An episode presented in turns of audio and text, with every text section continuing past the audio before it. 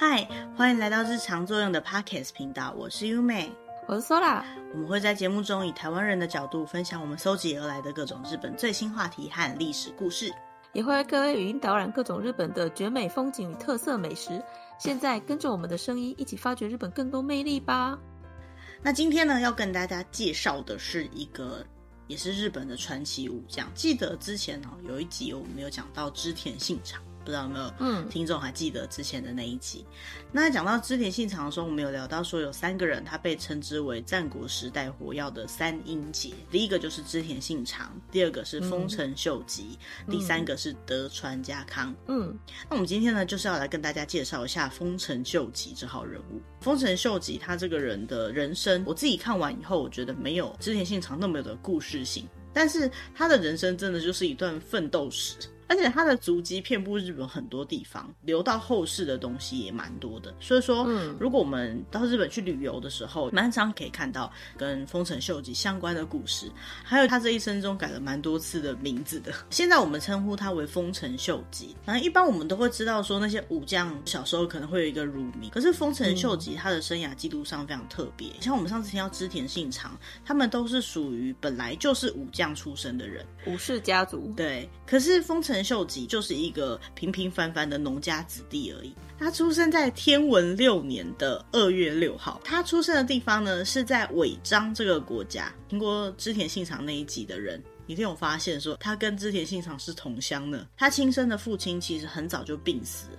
那后来他妈妈有再婚，他妈妈再婚之后，他的继父好像对他不是很好，所以秀吉啊，在十四岁的时候他就离家出走了，说他要去当一位武士。那他离开家里面的时候呢，他帮自己取了一个名字，叫做木下藤吉郎。第一站呢，他来到了静冈县远江国这个地方。他离开家的时候，据说他有得到一点点过世的父亲的遗产，所以最一开始他是做一点小生意，做一点买卖在过生活。那他就在想说呢，既然是要出人头地的话，他一定呢要找一个接下来有机会可以夺取天下的武将，当他的副手，当他的手下，他才有出人头地的一天嘛。我觉得这就是丰臣秀吉这一号人物呢，他最厉害的一件事情了，就是他看上了织田信长，他觉得织田信长是一个未来可期的老板，所以呢，他就想尽办法想要在织田信长面前崭露头角。首先，他先想办法让织田信长记得自己，所以呢，他就成为他的家臣，进去里面就开始每天非常卖力的工作。以他的身份来说，首先他没有背景。也没有家世，所以他没有任何的方法可以尽量进到大老板的面前，所以他就从最低阶的工作，以家仆的身份开始做起。家仆有分不同程度嘛，打扫的啦，或者是说负责帮他更衣的啦，负责帮他牵马的啦之类的。他的工作呢，是负责帮他拿鞋子的，听起来真的是非常的微笑，很爽。你觉得很爽？这个爽缺，可是就是很不重要啊，谁会去记得帮你提鞋的那个仆人呢？就像打。杂的啦，对，打杂的，别的东西不一定可以拿，他可以拿的东西是鞋子。这里就要提到丰臣秀吉一个非常有名的故事了，就是他为了能够让织田信长记得他，他做了很多以一个家仆来说非常令人感到贴心的动作。比如说，像到了冬天，冬天不是很冷嘛？那以日本人就传统来讲，不管是冬天夏天，他们都穿那种草做的鞋子，嗯、草鞋对，草鞋。那那个如果在冬天，冬天穿凉鞋的感觉，对对对，就会冷冷、冰冰的嘛。刚刚有提到这位只能提鞋的秀吉。他就把这个鞋子在要给织田信长穿之前，先把它抱在自己的怀中。那利用自己的体温去温暖了这双鞋子之后，再将这双鞋子递给织田信长穿。那织田信长穿到这鞋子，嗯、其实应该会吓一跳的。就像是你坐过人家坐过的位置那样的感觉。对对对对对，或者是我的想象，就是你原本想象它只是一般的马桶，然后它其实是免治马桶，所以温温的，你可以哇的感觉，这样这种吓一跳的感觉里面，他就记得了这个人。织田信长就觉得，哎，这个人怎么这么有趣哈？怎么会注意到这样的小事情？不管他是怎么想，总之他就记得了这号人物了，就开始去争取可以帮织田信长做更多的工作。那最一开始他做的工作，就是在城堡里面做一些类似总务方面的工作，比如说土木关关系的一些。管理啊，哈，水的管理啊之类的东西。后来织田信长他们开始打仗，那因为织田信长他的心目中的愿望是能够一统天下。好，那上次有提到，他从年轻开始就不断的打各种的战役，在某一场叫做金崎之战的战役当中啊，这个织田信长他遭到他原本的盟友前井长政的背叛，所以他就从后面被包抄。那那个时候，因为秀吉他官位没那么高嘛，所以他在这个军队当中，他是属于殿后军的部分，就是比较上很后面的部分。那最后呢，也就是由包含秀吉的这群人去掩护了织田信长，安全的离开了那个战役当中。在之后的战役里面，因为秀吉在那时候有建功，所以他就拿到了更多一点点的兵，或更多一点点的战役的机会。他也被分配到了一个城，那个时候叫做晋江国的金兵城，当了城主，还利用了他在打仗过程当中上面赏下来的很多东西，重新盖了那个城堡，也算是成家立业了。他就把那个金兵城改成昌兵城，就是他的第一个根据地。对于他的老板，也就是织田信长来说，这个人物已经完完全全被记忆了。再来就是在那个时代，我们刚好提到，理论上来讲，他并不是武家出身的背景，所以他本来其实是没有什么所谓的姓的。虽然他说他自称是木下藤吉郎，可是他是没有一个正式的姓氏的。所以这个时候呢，因为他是城主了，所以他就可以拥有一个姓氏。有一种说法是他被赐的名字，有一种说法是他自己帮自己取的名字呢，就叫做羽柴秀吉。所以秀吉这个名字呢，到这个时候才正式出现在他的身上。为什么要叫羽柴秀吉？这个羽柴其实。也是一个蛮有趣的小故事，就是当时因为织田信长他下面有一些比较有名的武将们，那有两个人，一个叫做丹羽长秀，一个叫做柴田胜家。那这两个都是当时已经有权有势的人了，所以呢，他就有点巴结的把这两个人的名字当做他的姓，一个叫丹羽，一个姓柴田，所以呢，他就把自己叫羽柴。那这个其实呢，也是他的算是算计的一环吧，就他很会去顾到人心，他讨好别人，对，算是他的个人的特质之一。嗯。那在秀吉取得了织田信长的重用之后呢，他就支援了北路的柴田胜家，去对抗了上山军跟松永久秀等等。然后在他打了很多很多的战功之后，他还配合了其他的织田信长的手下，去攻略了中国地方。并且担任了薄膜国的国主，然后他就从这个薄膜国开始去打淡马国，就可以理解说他在这个战役的过程当中，各种的攻打，不管是一路打一路开挂，反正总之就是攻打背叛，然后再去讨伐那些背叛的人的过程当中呢，也算是顺利的一路打下来。最终呢，他打下了姬路城，嗯，而且呢，他还把他老板的第四个孩子次丸。收为自己的养子，他能够被织田信长重用到把自己的小孩交给他当做养子，就可以看得出来说，他在这个过程当中，他的战功真的是非常的显赫，而且他是真的有得到织田信长的信任的。那为什么他要去收养子呢？首先，第一个原因就是因为他从最一开始，他那些非常贴心、非常的机灵的举动。还有就是他在战场上面的各种活药嘛，嗯、所以对于织田信长来说，在这个时间点来讲，丰臣秀吉已经是他一个不可或缺的存在了。所以把自己的儿子给秀吉当做孩子的这件事情，也算是他们之间的关系性变得更加紧密的一种方式。在他的婚姻关系上面呢，有一个也算是蛮可爱的小故事啦，就是他有一天陪织田信长的侧室回娘家的时候呢，就经由这个妾室叫做吉乃去介绍了当时有一位很有名的，也算是。势力很强的武将，叫做前野长胜，他的养女叫做宁宁，日文叫奈奈，跟他认识。他们认识之后呢，互相之间就还蛮喜欢的。那对于宁宁家来说呢，这个秀吉是谁呀？的那种感觉，因为秀吉他又不是武家出身，根本就是个农民，只是因为战功的关系有了现在的地位而已。身份太低，对，身份太低，两个人根本就门不当户不对嘛。可是宁宁呢，不顾任何人的反对，两个人就坚持要结婚，最后就成功的结婚了。当时还是媒妁之言的年代，恋爱结婚这是非常少见的一件事情。嗯。宁宁的妈妈，也就是秀吉的丈母娘啊，一直都很不喜欢秀吉。他后来取得天下之后，一般人都会觉得说啊，当初真的选的真好啊，通常就会比较满意这个女婿了，对不对？但是秀吉好像一直到后来取得天下之后，他丈母娘都还是没有很能谅解他。那对于丰臣秀吉来说呢，他这个老婆其实也是无可或缺的存在。比较常听到的通称的称法会称呼她为宁宁，日文叫奈奈。那另外一个比较正式的名字叫高台院，跟丰臣秀吉之之间，到最后一直都没有小孩。丰臣秀吉后来还有再娶一个侧室，那以那个时代来讲，算是蛮常见的。可是丰臣秀吉一直到老，他都只有两个老婆，就是我们现在提到这个正室哈高台院宁宁，跟他后来娶了一个侧室老婆叫茶茶，就这两位而已。但是他就是没有孩子的运，年轻的时候一直都没有小孩，因为他这个时候已经开始有一些战争上面的攻击了，所以说他就收养了织田信长的第四个孩子，那帮这个孩子取名叫做羽柴秀胜啊，因为这个时候的丰臣秀吉还叫做羽柴秀吉嘛。嗯，娶了老婆，然后有了养子之后呢，秀吉就开始继续打仗。他那时候跟毛利氏还有三明氏交战，占据了那时候敌军的有子山城。秀吉呢，还把自己的弟弟秀长去任命成这个有子山城的城主，然后让他去统治这个淡马国。接下来呢，在鸟取城之战的时候，大量的收购鸟取周边的兵粮，用断粮的战术就攻下了鸟取城。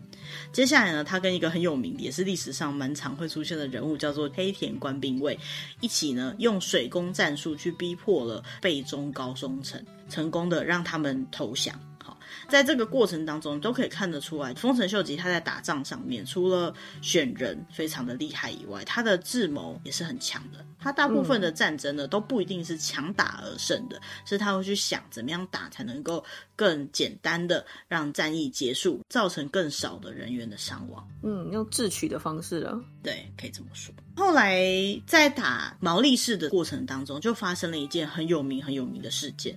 之前在讲织田信长的故事的时候，有提到的，就是所谓的本能寺之变。织田信长据说是在本能寺之中被烧死，而且呢还尸骨无存。织田信长的长子织田信忠也在战争之后就切腹自杀了。嗯，那我们今天故事的主角丰臣秀吉这个时候在干嘛呢？他本来还在中国地方努力的打毛利氏，明治光秀跟毛利氏想要一起谋反，明智光秀就派了一个信使去通报毛利氏说：“哦，我们本能寺之变现在状况是怎么样？”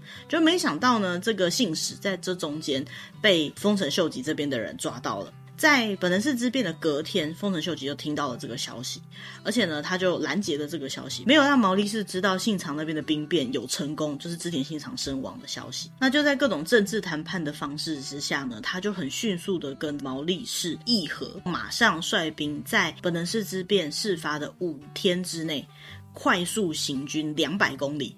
返回京都，立刻展开跟明智光秀军的对决，在日本的历史上称为中国大撤退。那那时他们就在山崎这个地方，也在京都啦，跟明智光秀进行了对战。丰臣秀吉他就占领了一个比较位于高处的天王山，而明智光秀呢，他根本就没有准备好，因为他才刚起军叛变嘛，再加上他也没想到他那么快会回来，所以他也没有占到什么好的先机，很快就战败了。明智光秀就完全被当做是一个。背叛者丰臣秀吉呢，就是属于比较正统派的这一边，去继承了一部分的织田信长这边的势力。嗯，但是说实在，因为这件事情实在发生的有点太过突然了，所以那个时候呢，织田信长的内部势力就开始出现了一些派系的分裂。那最主要的派系呢，就是刚刚已经有提到，像是柴田胜家，还有织田信长的第二个孩子织田信雄。还有织田信长的第三个孩子叫织田信孝，以及羽柴秀吉，就是我们的丰臣秀吉，这几个不同的派系。嗯，因为群龙无首，下一任的头头是谁？老板是谁呢？要怎么办？那这个下一任老板的推派的会议呢，在历史上也蛮有名的，叫做青州会议，或是有另外一个说法，它叫做清须会议。那这个会议上面呢，比较能够左右整个势力的，总共有四位。第一位就是我们今天的主角丰臣秀吉，第二位就是之前一直有提到跟他亦敌亦友的柴田胜家。那剩下两位呢，一位姓丹羽，一位姓池田。那在这个过程当中，丰臣秀吉一直都是推崇着织田信长的孙子织田信忠，他的孩子叫做织。织田秀信，最后的决议上呢，后继者就是这位三岁的织田秀信。嗯，那其实这个都算是一个形式啊，就是形式上的老板。丰臣秀吉他才是实际掌有大部分织田家权势的人。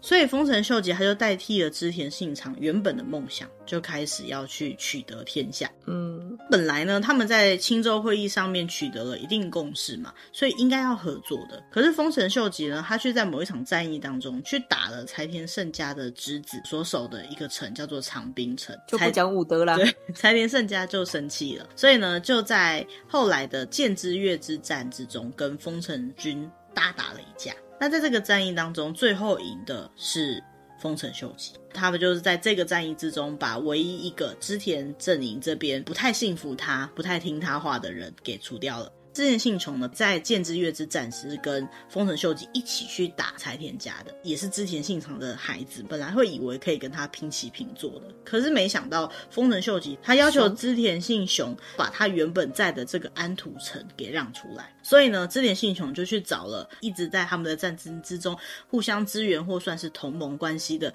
德川家康，组成了同盟。但是丰臣秀吉就用了一些计谋，想办法去跟织田信雄达成和解。他不只排除了原本对他有点不太幸福的织田信雄，他还把德川家康拉入了自己的阵营里面，变成家臣。那之后，他们的军队就是无可匹敌了。他们又去打了九州，打了小田园，打了澳洲。总之，就是那些有名的当时的武将都被一一攻破之后，最后就达成了天下统一。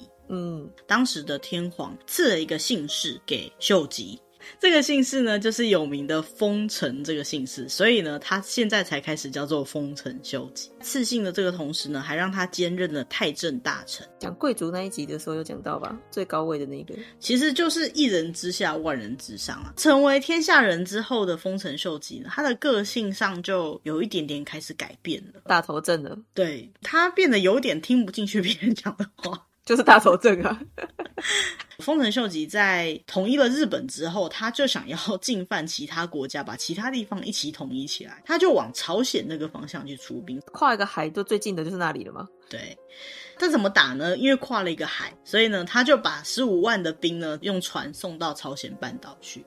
可是说实在的，很多兵他坐那么久的船，晕都晕死了。所以呢，他在跟那边的对战，其实一点都不顺利。可是每次只要一打仗，他就要送很多兵过去，然后又打不赢。所以这件事情在朝中呢，对于他的这些想法非常不认同，很多人去反对他，建议他不要这么做。但他那时候就是完全听不进去，他就是坚持他要这样做，所以他的老年变得非常的难以沟通，跟年轻的时候的他很会使用战略、很会用人、很会拉拢人心的这种个性，真的是差了非常的多。嗯，那他在跟朝鲜开始打仗之后啊，其实那时候他年纪已经挺大了。那刚刚前面有提到，他一直都没有小孩。他就收养了他外甥，叫做丰臣秀次，当做他的养子，就把他任命为他们家的继任者。然后他还要求天皇就要把这个秀次封为官白。但是没想到，丰臣秀吉老来得子，在他五十七岁的时候，他的侧室叫做殿夫人，竟然帮他生了一个小孩。这个小孩呢，就是他的次男，叫做丰臣秀赖。这个次男出生的时候，他就是想尽一切办法，要让这个次男能够得到所有他打拼了天下、打拼了一辈子的所有东西，都想要给他。所以呢，他就开始对原本他的这个养子，就是丰臣秀次，变得很冷淡。他前面已经做了所有的财产转移的动作了，帮他铺好了路。对，所以自己有点难下台。他就说这个丰臣秀次谋反。好，然后想要夺回这些原本其实是他自己赐给秀次的权利，他还逼迫丰臣秀次退位、剃度出家，一直到最后他都不放心，因为毕竟他孩子还小嘛，所以呢，他就在后来把丰臣秀次赐死，甚至把丰臣秀次他的妻妾子女都灭族，然后把所有原本支持秀次或者是可能是秀次派系的家臣呢，要不就杀掉，要不就贬官。在一九五八年的时候，那时候丰臣秀吉六十二岁，他那时候正在做的事情。就是继续出兵打朝鲜，在这个打朝鲜的过程当中，他就过世了。死因好像没有特殊的记载，各种说法都有。有人说他是大肠癌，有人说他是梅毒，甚至也有人说是中国那边有派人来毒杀他之类的。在他死之后呢，丰臣秀赖的确成为了他的后继者。但是丰臣秀吉为他选定的一些辅佐他的大佬里面，还包含了德川家康。德川家康其实非常具有影响力，所以就造成这个丰臣政权里面就开始有一些派系分别。然后打一打之后，德川家康赢了，所以德昌家康他就继任了真理大将军之位，建立了德川幕府。自此呢，丰臣政权就结束了。好，那纵观了丰臣秀吉的一生之后呢，大家可能对他这个人的人物性格可能多多少少有一点了解。嗯、可是我们都没有叙述到他的长相嘛，在他的外观上面呢，有两点可以特别拿出来讲的。第一个就是听说他长得蛮不好看的，传说中丰臣秀吉他的脸常常红红的，然后眼睛有点凸，身高有点矮，这样的形象上，一般人都叫他猴子。杀戮，据说啊，织田信长也是这么叫他的。然后还有超仙使节啊，来到日本的时候，他看到丰臣秀吉呢，他也说，哦，他脸很小，看起来就像猴子一样。所以歧视哦，对，就是有点歧视，不好看。对，那他本人也是挺有自知之明的。他本人也说他自己丑，他说他自己容貌很丑，五体贫乏，然后大概就是像獐头鼠目这样子吧。对，最夸张的就是织田信长，他对于丰臣秀吉的外表呢，曾经给予评论。他平常偶尔会叫他猴子，他说他的外表呢，就像哈给奈子米，哈给就是秃子，然后奈子米就是老鼠，就是。没有头发的老鼠，秃老鼠。那另外一个，它的外观上面的特征就是多指症，就是它有一只手有六根手指头。那在日本的那个时代，听说如果有多指症的话，会趁还小的时候就把它切断。但是听说丰臣秀吉他到死都是六根的。那为什么会这样？可能是因为他出身是农民啦，也没有那个医术，也没那个能力哈，而需要把他多的手指头给切掉。但是丰臣秀吉他成为天下人之后，他一点都不想要别人知道这件事情，他可能自己很介意，所以呢，不管是画他的肖像画，还是比如说有些文书记载或什么的，据说他都有把它消除掉。这个有点像是都市传说，就到底是不是真的有还不知道。嗯，那再来呢，要讲到他的另外一个奇闻异事，就是他喜欢的东西。丰臣秀吉刚有一直提到，他是出生于平谷的农家，所以呢，他很喜欢吃的料理都是一些比较朴实无华的料理。粗茶淡饭，对，或者是我猜应该是可以吃饱的。所以虽然说他后来呢，嗯，取得了天下，但是听说对他而言最好吃的食物呢，是一种叫做麦饭的，就是麦饭，好，把麦跟饭煮在一起的那种饭。在日本这不算是很高级的食物。那还有一个也算是比较他正面的观感，听说他是一个非常孝顺母亲的人。在那个时代天下动荡，再加上他又四处征战的关系，所以说他陪在母亲身边的时间应该是没有很多的，不过呢，他还是每天都会写信给他妈妈。还有他妈妈临终之前，他几乎是放下所有一切的工作，立刻回到他母亲身边。他母亲在京都，最终呢，好像没有赶上，所以呢，有一段时间他是一句话都说不出来的，这么的难过。好，那在我们很多收集到的资料里面呢，都有聊到说他的性格在成为天下人之前跟之后有了很大的改变。他在成为天下人之前，他的人生比较像是一个在进攻的局面，他非常知道他自己要做什么。那在战争上面，他一直都有蛮冷静的性格的。比如说，他战争的时候，他会用水攻啊，用兵粮围攻的方式，哈，这些方式呢，都是尽量不会死人的方式啊。因为如果真的硬碰硬的去打仗的话，那死伤绝对是很多的。他就是用这种比较自取的方式，想办法让敌对的主将，哈。不得不投降。再来就是他对于人心有非常强的掌握的能力，嗯、因为呢，他非常懂得谦虚，可能是因为他本身出身就低的关系，他非常的有办法站在对方的立场去想，猜测对方需要什么，想要什么，所以他能够自取，能够得到很多身边的人最后会去支持他。像刚刚提到军师黑田官兵卫，那些非常有名的能人异士，他们有办法会跟在丰臣秀吉的身边去帮忙他，也是因为他这种谦虚而且会让人想要跟随的个性，也包含在里面。嗯。还有就是有人说他非常有创造性跟远见，这创造性来自于哪里呢？其实，在以前战争当中，死伤是很普通的事情。可是丰臣秀吉他会去研究说，怎么样才能够尽量不要出现死伤的这种战争方式，是因为他觉得。只要人死了以后，这个国家的战力就会越来越少。在历史上对他的看法来讲，这就是他的独创性跟远见。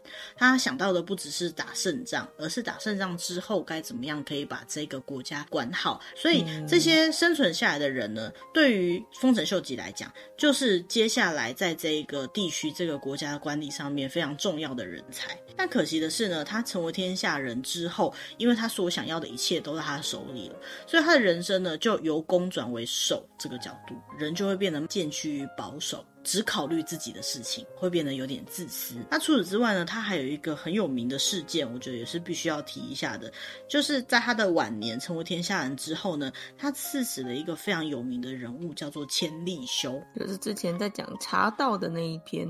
有讲到，对，算是茶道的祖师爷的那种身份的人。这个千利休呢，作为一个茶人，他其实是一直待在丰臣秀吉这个位高权重的人的身边的。据说啊，有三个比较主要的原因。第一个就是在茶道上面的认知，千利休的看法跟丰臣秀吉不一样，就就这样。其他的我觉得就有点牵强，因为他觉得千利休把一些比较便宜的茶器用比较高的价格去贩卖，说他赚取暴利。再来，我觉得是最主。主要的原因，千利休一直到最后，他都是不认同丰臣秀吉想要出兵朝鲜。丰臣秀吉要出兵朝鲜这件事，一方面是他已经做了，而且不成功，再加上满朝文武都在否定这件事情，绝对不只有千利休。所以他去刺死千利休，有点像是想要杀鸡儆猴那样的概念。所以他的个性呢，就跟他以前那种知人善用，然后比较能够谋定而后动的这种个性，就有了蛮大的差别。不是有提到说，他不止刺死了丰臣秀次，然后还把他的一族都赶尽杀绝吗？但是当他的孩子也失败之后，他的敌方，也就是当时的德川家，也并没有为他留下任何的后路。好，所以他的恐惧跟猜疑心，其实某种程度来讲，也把这整个故事最后导向了一个比较悲伤的结果。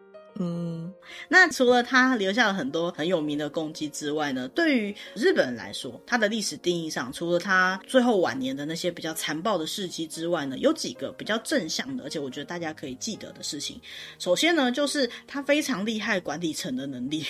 大家不还记不记得，他刚开始当织田信长的家臣的时候，他就是做管城的那个总务股长。后来呢，他虽然开始打仗，战功上面有很多的功绩，可是呢，他有很多的功绩呢，都是在城这件。事情上面达到的，比如说他有一个很有名的成就，就是墨雨一夜城这一个故事。传说中那时候织田信长啊，他在攻现在的岐阜，就是当时美浓那个地方的时候呢，他有打算要盖一个叫做墨雨的这个城，但是呢，在那附近一直在打仗的关系，所以城堡一直都无法盖起来。当时的丰臣秀吉就利用了河川去把木材运下来，就在几天之内盖好了一座城池。我们刚刚讲到墨雨一夜城嘛，但是它并不是在一夜之间就盖起来了。可是对于当时人来讲，运送这绝对是一个问题。毕竟那时候也没有什么大卡车这种东西可以载送那些建材，所以很难在很快速的时间里面盖好的城堡。对于初步建人来讲，真的就是没几天就看它盖好，好像就一夜之间就发生的事情。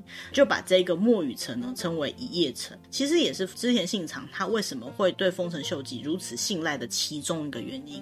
因为他不只是能够快速而有效率的完成老板交代的事项，而且他还很聪明。那再来呢，他的第二个有名的战绩，哈，就是完成了天下统一，终结了战乱的时代。虽然他的末族，哈，就是他的最后还在打朝鲜什么的，不过对于日本来讲，他是真的完成了天下统一，最后放到了德川家康的手上，才开启了后来的很长一段时间的长治久安的德川幕府的时代。那再来就是他达成了天下统一之后，其实他是有一些想法，想要让日本能够平和的被治理的。那比如说，像是他去进行了一个叫泰格减地这样的政令，哈，那这个政令简单来说就是去确认有一些土地它是由农民所拥有的，去收取税金，税金就是拿来作为接下来这个这个国家发展需要的钱。再来另外一个部分就是之前都是战乱的国家，武士当道，哈，所以呢，他就下了一套规定，让大家不可以随身带武器在身上，这个叫做刀狩令。或是刀手令，嗯、那简单来讲呢，就是去控制武器的量，让整个国家不要那么的动荡不安。好，所以其实他也算是蛮有一些想法的。嗯。那除了这他这两个有名的功勋之外呢，还有三点后世的人看他应该是可以学习的地方。第一个就是他不顾自己的身份，然后从始至终都想要达到成功的这种贯彻的能力。其实现在有很多人可能会去抱怨说自己的出身，或是觉得时不我与之类的感觉。可是呢，像我们最一开始提到三英杰之中，丰臣秀吉真的是一个完全没有家世背景的人。即使是这样子，他还是能够从最底层的农民之子爬到他要的地位上去。所以，这种最一开始就立定志向，然后从始至终的去贯彻他、去执行的这种精神力，真的算是大家可以小小的敬佩一下的地方。嗯。那还有另外一个呢，就是他非常快速而准确的判断的速度。好，这个部分我觉得所有的日本人都应该要学习快速 而准确判断的速度，果断果断。比如说我们前面一直提到，他选对了主君，还有呢，就是他在十天之内就立刻从他原本征战的中国返回到京都去为主君报仇，这些事情呢，最后造就了他为什么能够达到天下统一这么困难的任务的原因。可能就是他判断的够快吧。那最后一个呢，就是其实他是一个非常会掌握人心的人。这个部分呢，就是指他对上，就是对他的老板织田信长，他是非常的乐于接受一些困难的工作，劳心劳力的卖命去做。而对下呢，他非常的会善用激发人心的言语。哦，他通常不会对下面的人太过于严厉，他会让别人觉得说会愿意为他去做事情。对于丰臣秀吉来讲，他觉得织田信长是以恐怖在支配人心的。虽然说我们在讲织田信长那一集的时候有讲到说他也是赏罚分明的人啊，可是其他人看起来基本上织田信长是用恐怖在支配人心的。织田信长也因为这个恐怖支配人心的关系，而最后导致了自身的灭败。所以说呢，丰臣秀吉认为站在上位的人受人喜爱是必要的。也有人说，可能是因为他人生当中经历了太多的辛苦痛苦，所以他可以去理解别人的痛苦。所以他手下呢，其实有蛮多有名的武将。嗯，最后，所以在哪些地方你可以看到丰臣秀吉的故事呢？好，首先刚刚讲到的那个墨雨一夜城。墨雨夜城其实，在岐阜县的大原市，现在已经没有了。但是在那个原本盖墨雨城的地方呢，还有一个历史资料馆，去记载的当时的一些资料。那其实墨雨这个地方在战国时代算是一个交通战略上面非常重要的地方，能不能够在这个城的这个位置取得先机，会非常大的去左右了战况。丰臣秀吉能够想到要用河川来把建材运过来，甚至他传说中他还会知道说把木材在其他地方先做某个程度的加工，再送过来组装之类的，实在是蛮厉害的。那再来还有一个很有名，也是对于丰臣秀吉的 fans 来说一定要去参观的地方呢，就是丰臣秀吉一统天下的最后一个城，叫做小田园城。这个小田园城在神奈川县的小田园市，在明治时代的时候呢，所有的建物都已经坏掉了。不过呢，后来他们有去做一些。些重新修复的工程，嗯，那小田原城本来是属于北条氏这个势力的，作为它的根据点呢，它防御了很多有名的战国武将的进攻，比如说像是上山千信或者是武田信玄等等的人，所以呢，堪称是战国时代里面最强而且难攻不落之城。丰臣秀吉为了能够统一天下，最后攻略的这个城呢，听说他花了三个月的时间去做了围城战。然后呢，采用丰臣军大量优势的军力，去想办法降服了这个小田原城，作为实至名归的天下统一的最后之城。大家有机会去的话，也可以去了解一下这段故事的。嗯，那还有一个城呢，就是丰臣秀吉他最后过世的时候所待的地方，叫做福建城。这个福建城本身就是丰臣秀吉他为了要隐居而盖的地方。福建城在京都那边的福建区，大概在一五九一年所盖的城。那这个城的周边，从平安时代开始呢，据说就是赏月的名点。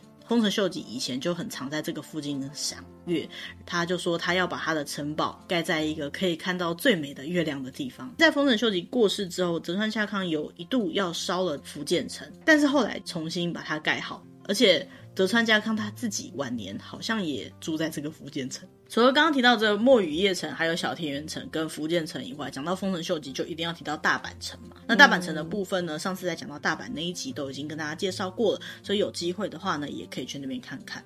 那我觉得啦，了解一个历史人物，除了了解他的生平，了解他的哪些地方很厉害，好，哪些地方值得我们学习以外，对于现代人而言，就是我去哪里玩的时候，可以知道那里的故事，感觉比较好玩。那丰臣秀吉的故事就介绍到这边。索拉，你有没有对他的故事里面哪一点觉得特别的钦佩或特别的感兴趣嘞？我觉得他的人生很像一部奋斗史，好像在看一部电视剧哦。嗯，我觉得织田信长的故事啊，有很多不可思议的一些地方，就是他的个性啊什么的，是一个很鲜明的人物。但是丰臣秀吉的故事哦，我觉得在看一部很激励人心的自传，一个从无到有的人，底层小人物的奋斗。斗士。对，再加上他后来的个性上有如此大的转变，到最后算是有点悲惨的结尾，就是很戏剧性。对对对对，你待人好，人必待你好；你待人不好，连天都不容你。那当然，不管是哪一个人物的故事，或是哪一段时代的背景，我们在看待过去的历史的时候，我们都必须要去了解，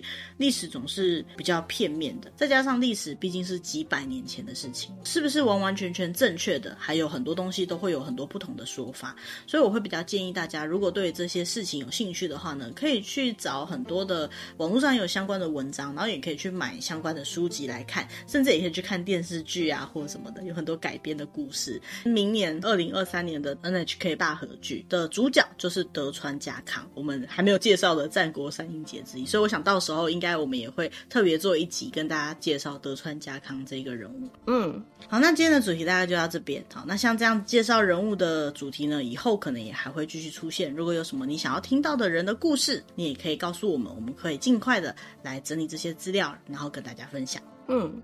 那希望大家会喜欢今天的丰臣秀吉一生的故事。如果有什么想要告诉我们的事情呢，也欢迎利用节目的留言栏位跟我们联络，那里有我们的 email 跟其他的联络方式。那当然，如果你喜欢我们的节目，也不要忘记按赞、订阅或跟可能会喜欢这样主题的朋友分享。那今天的主题就到这边，嗯、谢谢大家，拜拜，拜拜。Música